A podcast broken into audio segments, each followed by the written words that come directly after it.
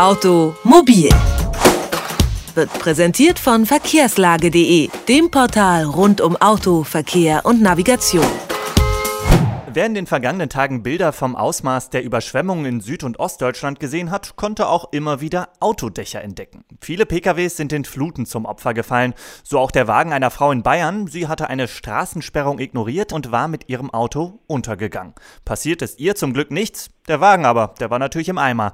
Wer bei Überschwemmungen für Schäden im Auto haftet, das wollen wir von Otto Saalmann vom Allgemeinen Deutschen Automobilclub ADAC wissen. Schönen guten Tag, Herr Saalmann. Schönen guten Tag, hallo. Die meisten haben ja ihre Autos so rechtzeitig umgeparkt, aber vielerorts ist das Wasser ja höher gestiegen als gedacht. Was passiert denn eigentlich mit der Technik, wenn der Wagen tagelang etwas höher im Wasser steht?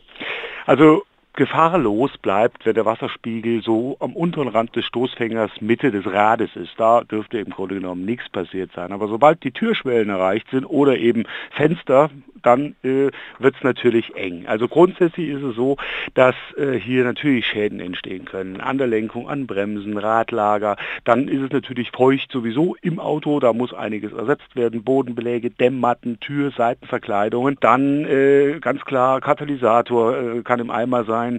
Lichtmaschine eventuell. Also da muss dann im Endeffekt ein Gutachter entscheiden, ob es sich überhaupt noch rentiert, dieses Auto ähm, wieder trocken zu legen und zu reparieren oder oder nicht. Aber egal, auch wenn es nur leicht im Wasser gestanden ist, sollte ich trotzdem nicht unbedingt anlassen, denn es kann einen Wasserschlag geben, Motorschaden führen, sondern dann abschleppen lassen und in der Werkstatt überprüfen lassen.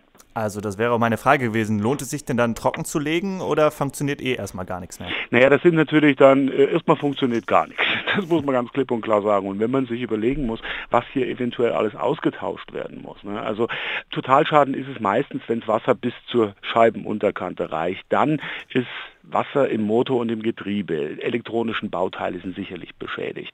Und äh, das ist ganz klar, hier muss man schlicht und einfach von einem Sachverständigen beurteilen lassen, hat das überhaupt noch einen Sinn. Dann stellt sich natürlich die Frage, wer zahlt. Also für Möbel und Besitztümer haftet ja beim solchen Extremfall eventuell die Elementarversicherung. Wie sieht denn das beim Auto aus? Grundsätzlich gilt natürlich die Teilkasko zahlt. Hängt natürlich von einigen Faktoren ab. Ne?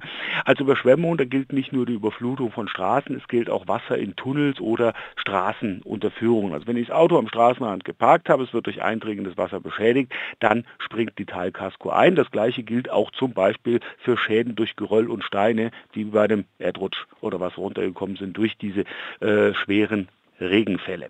Habe ich natürlich jetzt trotz einer Warnung Ne? Mein Auto fahrlässig irgendwo abgestellt. Ne? Also gerade in der Obersetzone oder sonst wo, da wird es dann natürlich eng. Da kann also eventuell schon auf grob fahrlässiges Verhalten äh, plädiert werden von Seiten der Versicherung. Und was mache ich jetzt am besten, wenn mein Auto jetzt einige Schäden abgekriegt hat, ich es besser nicht anmache? Also nicht anmachen ist schon mal Regel Nummer eins, aber wie kriege ich die Kosten gedeckt, wenn ich jetzt auch nicht weiß, ob die Teilkasko das alles übernimmt? Na ja, gut, das Ganze muss natürlich von einem Sachverständigen äh, beurteilt werden. Normalerweise ist es so, nach solchen großen Katastrophen wie auch zum Beispiel bei großflächigen Hagelschäden und ähnlichen Sachen, da äh, geben die Versicherungen meistens, sagen die ihren Sachverständigen oder sagen Sachverständigen Bescheid, und äh, das wird dann in einem Rutsch zum Beispiel in der Werkstatt gemacht und ähnliche Dinge. Danach kann ich natürlich dann ganz klar an meine Versicherung herantreten. Jetzt kann man ja mal sagen, dass Überflutung ja irgendwie schon häufiger der Fall sein kann und Schäden können ja immer mal passieren. Wie könnte man sich denn da am besten für die Zukunft rüsten oder reicht da die Teilkasko?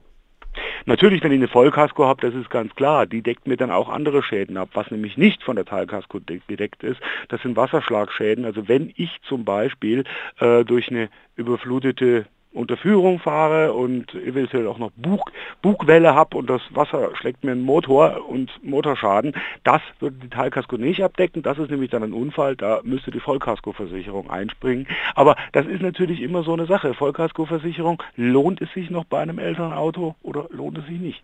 sagt Otto Seimann vom ADAC. Mit ihm haben wir über die Versicherungslage bei Autos gesprochen, wenn sie überflutet werden. Vielen Dank für das Gespräch. Danke auch. Automobil, jede Woche, präsentiert von verkehrslage.de.